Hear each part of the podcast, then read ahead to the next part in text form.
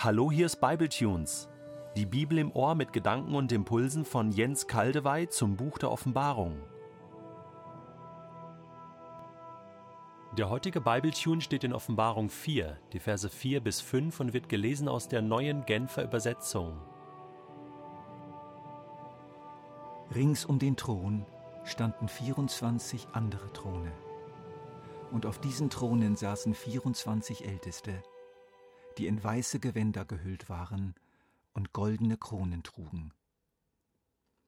Von dem Thron in der Mitte her zuckten Blitze auf, begleitet von Donnergrollen und Donnerschlägen. Sieben Fackeln brannten vor dem Thron, das sind die sieben Geister Gottes. Ganz oben steht nur ein Thron, und auf dem Thron sitzt einer. Doch als nächstes sieht Johannes 24 andere Throne um den Thron herum. Sie sind offensichtlich dem einen Thron zugeordnet, auf ihn ausgerichtet. Wer sind die 24 Ältesten?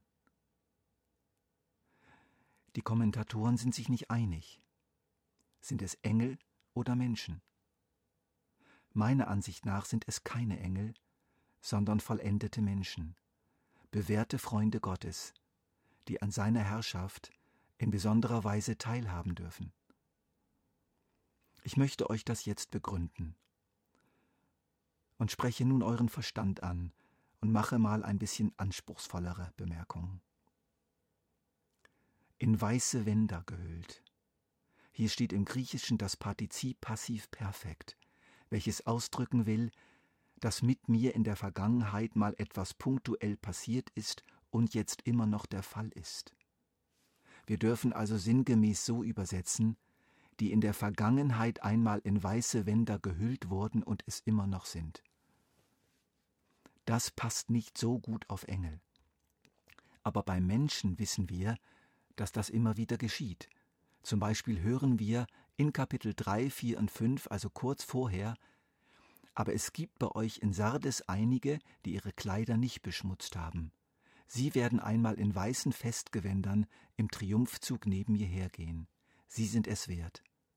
Jedem, der siegreich aus dem Kampf hervorgeht, wird ein weißes Festgewand angelegt werden. Und von der Gemeinde Jesu lesen wir in Offenbarung 19, Vers 8, und ihr wurde gegeben, dass sie sich kleide in feine Leinwand, glänzend rein, denn die feine Leinwand sind die gerechten Taten der Heiligen. Also von daher könnten es Menschen sein, die sich in ihrem Charakter und Verhalten haben reinigen lassen von Gott durch die Vergebung, durch die Kraft Gottes, durch den Gehorsam. Dafür sprechen auch die Kronen auf ihrem Kopf. Leider führt diese Wiedergabe der neuen Genfer Übersetzung in die Irre. Wörtlich steht hier Stephanoi, Siegeskränze. Siegeskränze, wie bereits schon einmal erwähnt, wurden bewährten, siegreichen Kämpfern verliehen. Das passt nicht auf Engel. Wir haben kein Beispiel von Engeln, die Siegeskränze trugen, und installierte Herrscher trugen Diademe, keine Siegeskränze.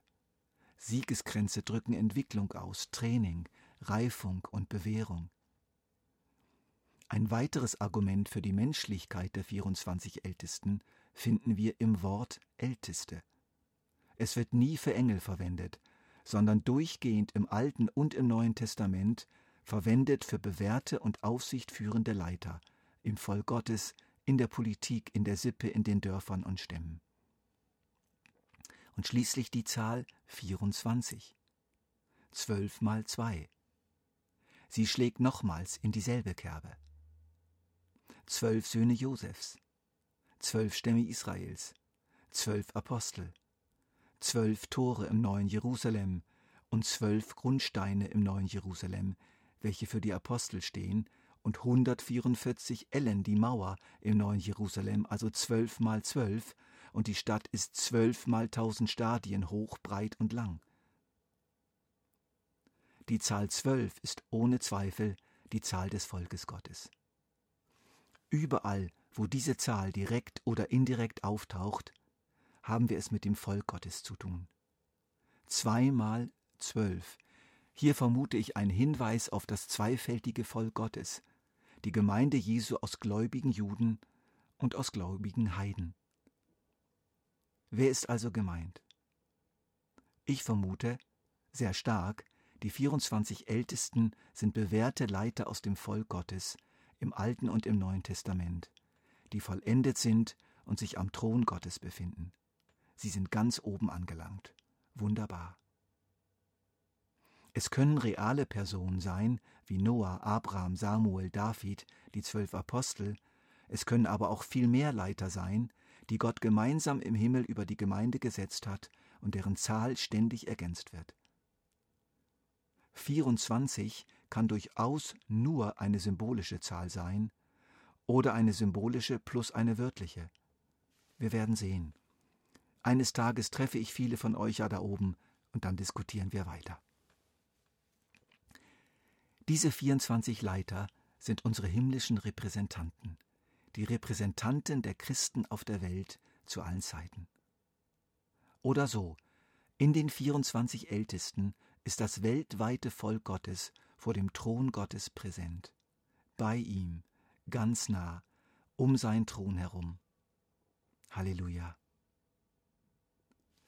Es werden uns aber mit diesem Bild noch einige Wahrheiten vermittelt über Gott und seine Art zu herrschen, nämlich Gott will uns in seine Regierung mit einbeziehen.